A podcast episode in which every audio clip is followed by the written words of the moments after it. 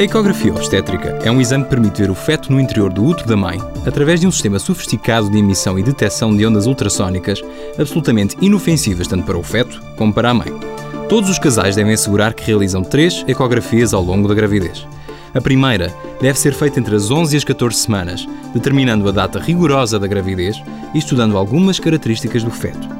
A segunda, vulgarmente conhecida como ecografia morfológica, deve ser feita entre as 20 e as 22 semanas e consiste num estudo anatómico detalhado de todo o feto para se excluírem eventuais malformações.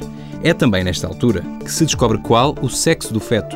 Entre as 30 e as 32 semanas é feita nova ecografia, avaliando o crescimento do feto, o líquido amniótico, a localização da placenta e, mais uma vez, a anatomia fetal. Para mais informações, consulte a página do Facebook do programa Harvard Medical School Portugal.